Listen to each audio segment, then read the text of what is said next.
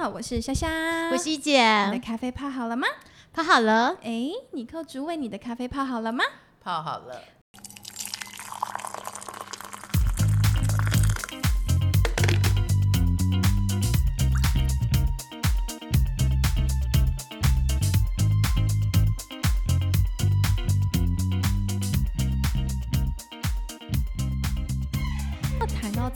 回归到一下论，我大概提醒大家，我们现在是二零二一年，可是你们知道，在二零零六年的六月、二月的时候，大概十几年前，好像距离没有很远。我要提醒大家，那个时候《苹果日报》在台湾创刊不到三年，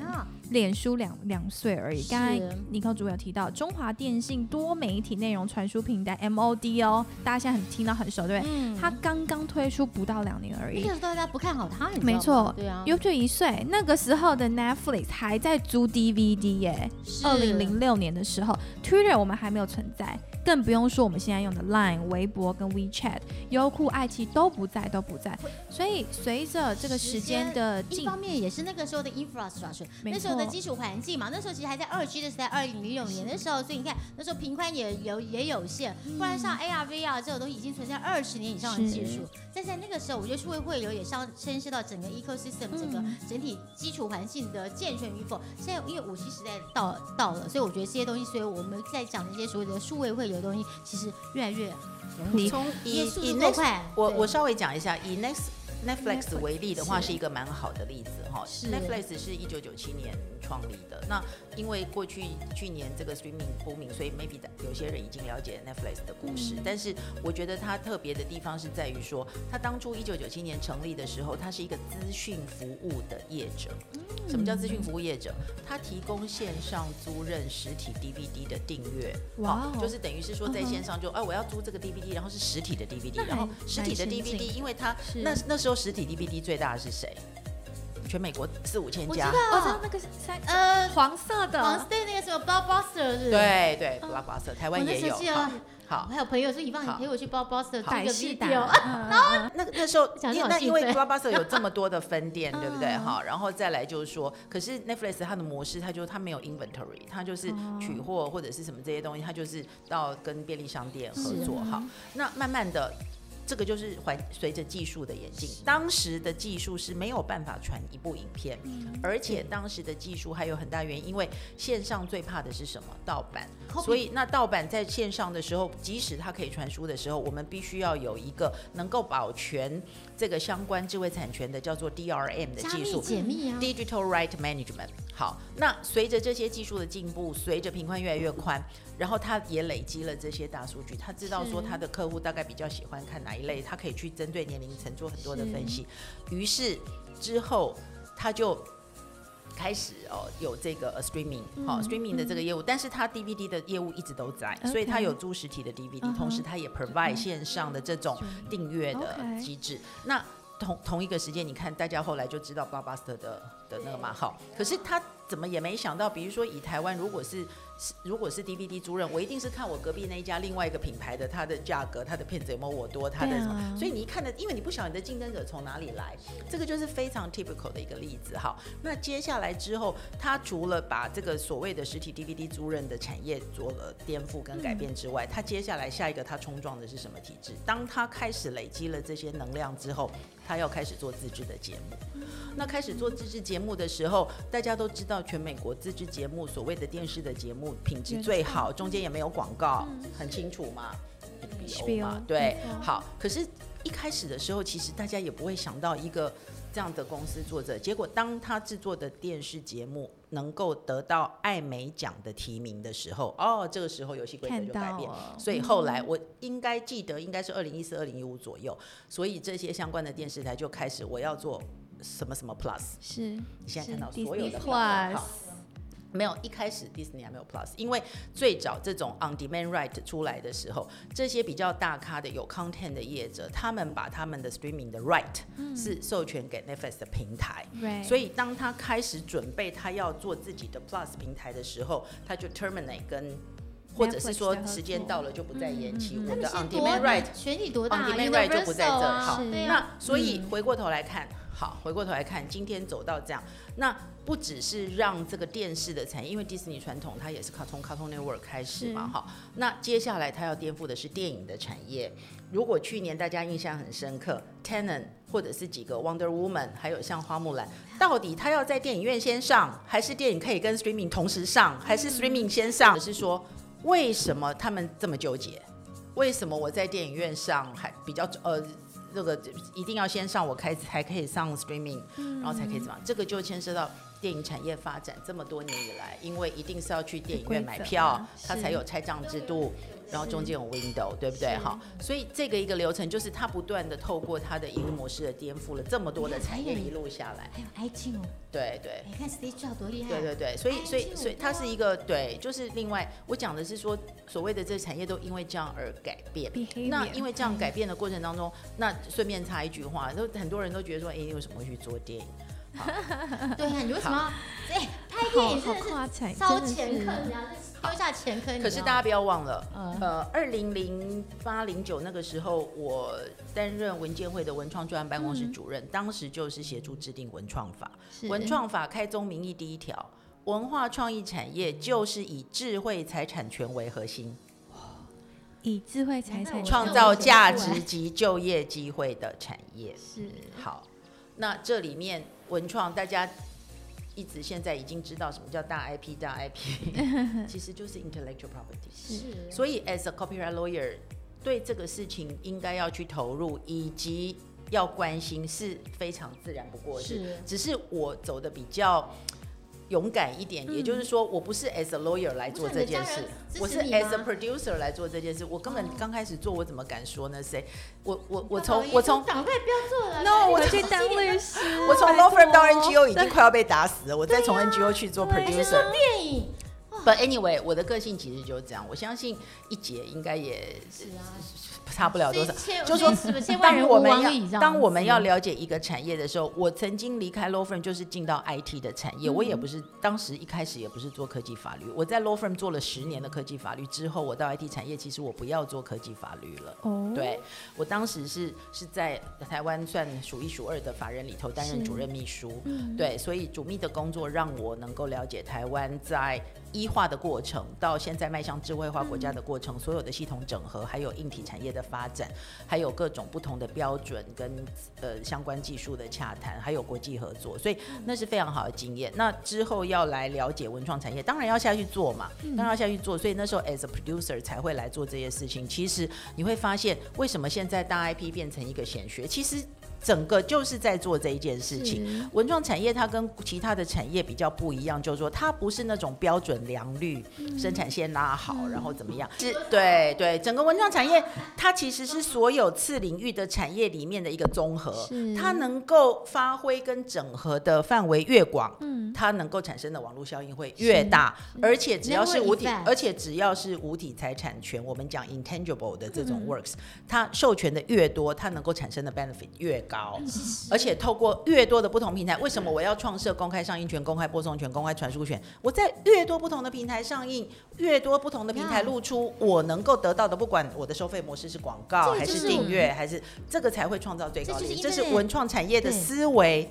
跟其他产业但是我觉得。Internet 的那个 power 真的是要非常不可小觑。对在过去谁会知道 Internet 这么 powerful？现在尤其加上 device 发达，你看 Steve Jobs 我真的很佩服他。虽然我说我们 HTC 那个时候是第一个做出 Google Phone 的，但是那 iPhone 啊，哇，真的是完全打垮颠覆了颠覆了整个 Telecom 的生态。过去是补贴的政策，Carrier 电信公司一定会补贴这个手机，但是自从这个这个 iPhone 出来之后，完全打打翻了全世界，大家觉得哎。诶真的很好用之外，你看我讲我都头皮发麻了，起鸡皮疙瘩了听。收听习惯的等等 model，的以前你买录买 CD，可是现在小朋友可能不知道什么叫 CD，还别更别说录音带了，然后更别说唱片了。你对你要买是一次买几首这样子，但是是 iTunes 让你一次可以买一首。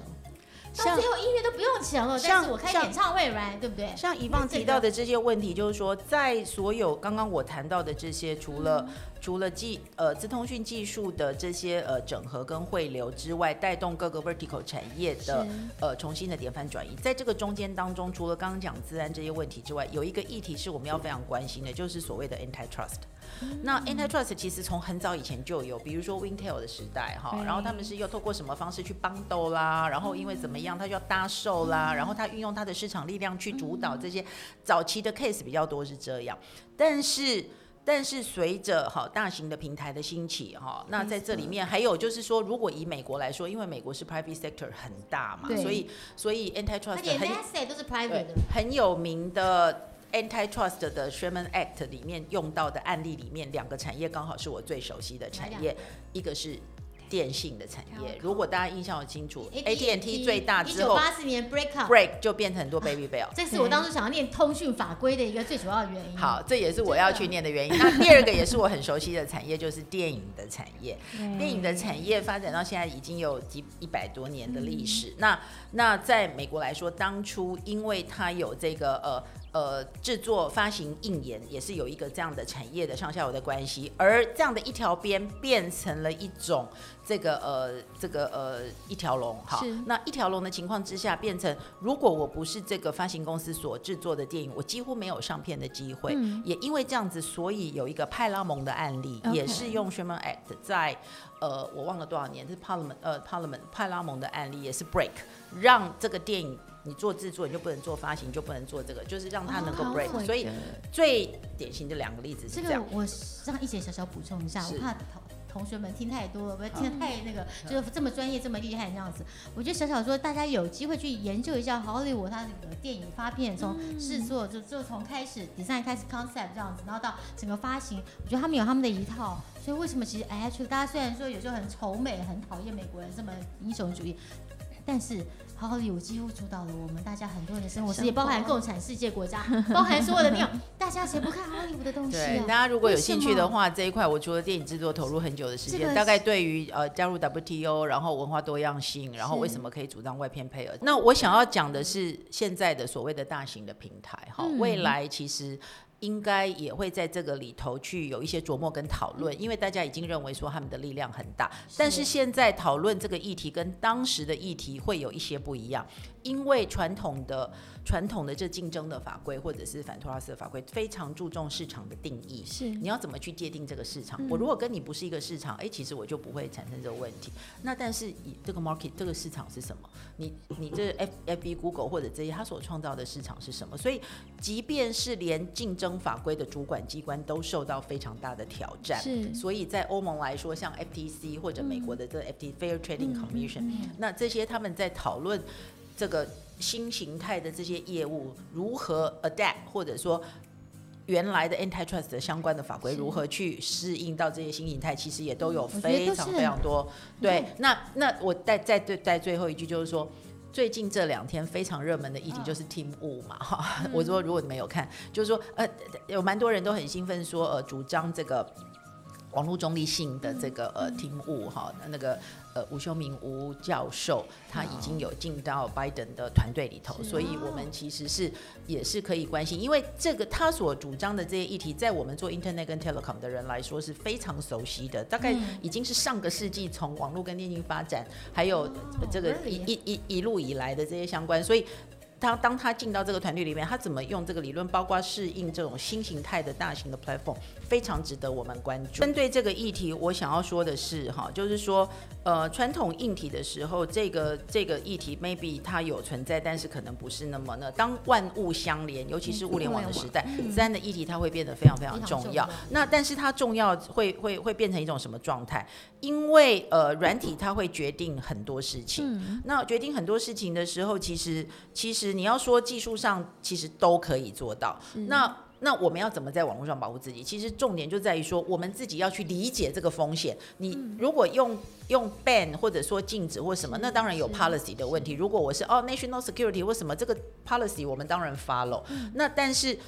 最重要的是我们的刚刚下面有提到我们的 awareness。我们的素养要怎么去提升？是是是我们用任何一个软体，任何一个网络上的服务，我们必须要去理解。它的营运模式是什么？它的风险可能会是什么？我交出去了什么东西？他会把我的东西拿去用作什么？哪里？当我嗯充分理解这个风险之后、o k accountability、liability 就在自己。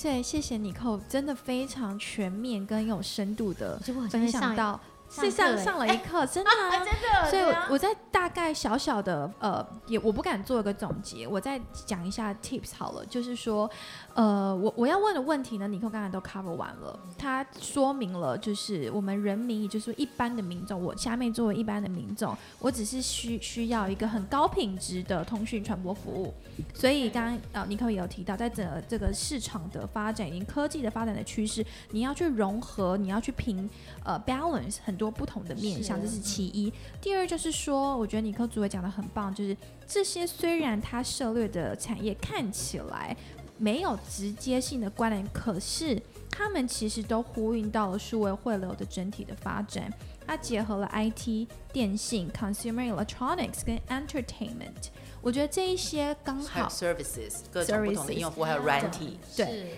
让这整个，我觉得就是为什么尼克可以跨产业，然后这么深耕的的嗯这么去推动很多的发展。所以最后我们今天聊了很多，我觉得台湾，因为刚刚提到，其实好像美国一直其实都非常的领先台湾，不管在这一定是对的啊，，我但是不，但是呃。那那也刚好留给台湾市场一些很好的机会，我们有很大的空间去追赶，去 catch up。刚刚一姐提到 TikTok 的风潮，好了，是啊目前台湾没有比较代表性的短视频的趋势耶。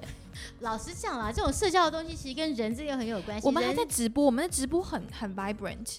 我们的直播产业有 Up Live 啊、一期呀对对等等的。你这这这社交的东西，我从我从比趋势来谈好了，对就是说呃有几个数据可以提供给大家参考，嗯就是说呃在呃 NCE 或者是我们在看一些统计数据上。是因为台湾的 mobile 的 penetration rate 非常高哈，大概对耶百分之一百二三十了哈，是然后再来，在这些传输，还有我们的 household 其实固网的上网也很高。那 MOD 就是中华电信的固网的价值服务嘛。那另外台湾家里还有一条上网的高速公路，就是有线电视。台湾有线电视全面数位化了，所以它也是一个上网的高速公路。很多人家里其实它是用有线电视在上网的。好。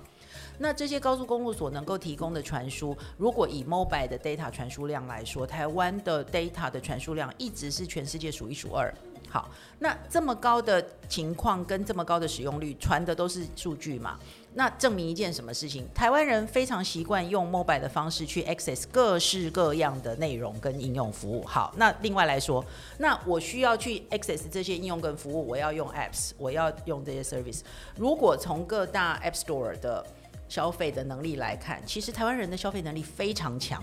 也就是说，如果我们能够鼓励更多的年轻人在相关的 apps 或者是这些应用服务的开发以及内容的创作，能够有更多的投入的话，就是也是我们在培养人才的资源的配置，还有未来产业样貌的形塑。其实是有这样的消费能力，也有这样的 demand，只不过因为我们自己国人的东西没有去满足到这个需求，所以我们去买了别人家的东西。了好，解那这个是一个点。嗯第二个点就是，呃，我认为其实现在台湾是有机会的。为什么？因为在过去。雁行理论制造业的这些一路发展，我并不是说制造业不重要，它是非常重要的实业的基基础。对，好，那但是因为随着五 G 的网络的架构，它已经越来越开放，所以有所谓的 O-RAN。以前在过去就是大型的 vendor 从大型的基地台去绑，对对 Open- Network，对对对，好 ORAN 那这样的一个架构里头，不管从台湾所擅长的这种网通的设备啊、router 啊这些东西，它会有一些机会。同时，有很多像 open source 可能性以及这些 niche 的 service 的。的 application 都有很多的机会，好，这个是一个。然后另外还有就是像呃我们在讨论各种不同 vertical 的产业里面，它会有很多，因为未来比如说网络，我们看到很多微趋势，你可以看到的，除了平台它会越来越大，是要不要 break？已经它的大到的问题是要不要被 break？、可是很多 service 它其实是 niche 跟 niche，然后它是呃小众，然后它是多元化的。在这样的一个情况之下，只要我们能够界定我们要的 TA，然后我们去经营我们的这种 social 对。对那所以其实那台湾在过去一直是它的大小规模其实是很适中的，可以去发展一些。然后因为是网络，我们也不要去想说我们的市场不够大或什么，因为其实你可以用很多不同的方式去界定你的市场。棒了，对其实我可以补充说明一下，一个一个早期呃非常成功的早期创业投资家来说，哎、怎么是我自己说说自己 Q 出来，可以可以，没错，我经过很多次，不是我，不是我，是是因为过去的经验，台湾真的是一个很好的 test bed。对，虽然说我们这个市场跟别的市场不见得完全一样，但是因为这边台湾人民的一个特性，你看我们历经西班牙、葡萄牙，right，然后还有日本人，还有荷兰人，然后还有什么不同的日本人待过这个地方，所以我们基本上我们这边的人的基因，其实我经过一个朋友人类学家，他们分析过我们台湾人类的这个基因的 feature 叫 DNA feature 是全世界第二多的，Can you believe that？包容就是说我们非常 open minded，我们很有包容性。当然，包完之后，我有一个新节目开始，我会跟法兰西斯、呃第二季跟 Kenny 就跟戚总，然后正好借助呃 support，我当然顺便宣传一下，就是我们会那种就是我们就是是一个非常多元化的地方。重点是什么？就是我们非常 open minded，所以呢，我们可以，所以是非常成功的一个 test bed。所以刚才你跟我讲一些东西，这边都会发生。你做的好了，你到香港去，你到澳洲去，你到欧洲去，你到美国去，到日本去，我投了很多公司。我我几年前之前的公司不用讲，五年前投了很多公司，现在都很顺利在日本落地，嗯，甚至有一家在三月要在日本上市了。你知道？哦，我知。道哪一间呀，对还有很多 Start 你知 with 道，所以其实说大家身为一个台湾人，这是你们的优势。对，那我最后想要补充一下，就是说，呃，在整个后汇流时代，其实非常重要的一个工作，就是因为典范转移，所以大家要做数位转型。嗯，那所以态要怎么？对我想讲那么多，那心态，对心态数位转型很重要的是 mindset，那当然它也有需要一些实际的工作。那这里面除了去在既有的流程去去 enhance 之外，运用 ICT 的技术，那很重要的就是如何在能够创造新的价值。我想这里面在传统的产业里面，它需要去做这件事情。然后我要鼓励很多年轻的朋友，其实是有很多机会，但是重点是因为我们过去比较不擅长去观察 demand。哦，哦，不管是需求在什么地方我们要发挥我们五感，我们要感知需求在什么地方，然后我们针对那个需求去创造我的 service。是对你不是说你不是说我我今天我技术能做到什么地方，我做了 push 出去，那那不人家不一定买单，因为他可能不一定是需求的所在，所以我们要。更发挥我们的另外一半的头脑，更发挥我们所有的感知的能力，去了解需求在什么地方。对，那因为刚刚呃，下面介绍说，我现在当然我在呃社会经济产业发展协会，那那其实是花一点点时间。我大部分的时间其实我做 consultant，、那呃。针特别针对年轻人，很多呃新创的团队，或者说它是新形态的这些业务，它在新的 ecosystem 形成的过程当中，它可以扮演一定的角色，我都非常乐意。他们常常来找我，所以如果大家有这方面的议题，那个其 实好，待会上一下那个。大家随时在脸书上都可以找得到我。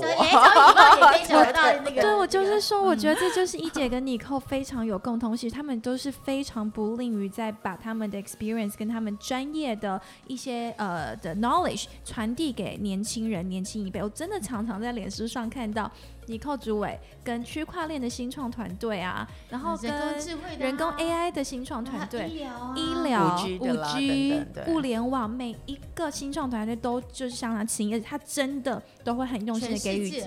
的，给予 advice，包含一姐也是。你看一姐带来虾妹，我们做了这么久的 podcast，我真的觉得两位都是非常我们非常敬仰的前辈，而且重点是他们都跟着新科技的发展，不断的我们都是看向未来的人。看得更远，然后又与时并进。所以一姐跟你寇都给我们很好的一个 take away。我觉得这一集可以让我们的听众朋友再多听几遍，因为里面很多的专业内容。怕讲话太快，要多听十遍好了10.5倍这样子然后也谢谢你寇主委去鼓励更多台湾呃可能在数位软体发展趋势上面的琢磨，然后最重要的就是找到对的需求，看到对的需求，然后因此去做更大的投入。然后国际的连接、国际的合作，然后更多不同领域的 partner 一起来看这一看看我们的目标跟发展是相当重要的。是太棒了，谢谢你寇主委今天来到一姐虾妹谈产业。最后一姐要不要再跟大家说一个什么样的 ending 跟 take away？因为你你扣主管的太太强了，是不是？不是，太我就已经讲了很多了。我觉得重要就是说，我觉得我我觉得未来其实台湾是非常有机会的。怎么样增加你自己的优势？好我觉得学着去包呃包容别人、接纳嗯别人，然后呢呃去学着去跟国际，尤其是因为国政府最近有很多很好的政策，像什么错。这些金卡啊，甚至就都抱怨这样。但是我我这这边越来越多这个国际融合的呃场合发生，我觉得我们就要善用这样的优势，尤其是 COVID-19 之后，我们台湾反而是变成一个全世界的一个宝，一个很重要的一个呃这个宝石那样。那我们想，我们要继续呃发挥我们的这个呃呃过去的优势。优势，然后嗯我们过去认真的态度，然后呢结合这个国际外来这个的呃这个文化好。跟一些呃人群，我们让它发嗯。光发热。好，那就谢谢一姐，谢谢你扣，让我我们再一次的感谢我们说一起支持我们的 First Story Series Capital 科技空间跟区块客，那也要随时上 Apple Podcast、Spotify 收听我们的节目哦。那我们就 KK Box、KK Box 这越来越多可以收听到 Podcast 的平台，也呼应刚刚所说的。呃，那我们就下次再见喽，谢谢你，谢谢，拜拜，谢谢，拜拜。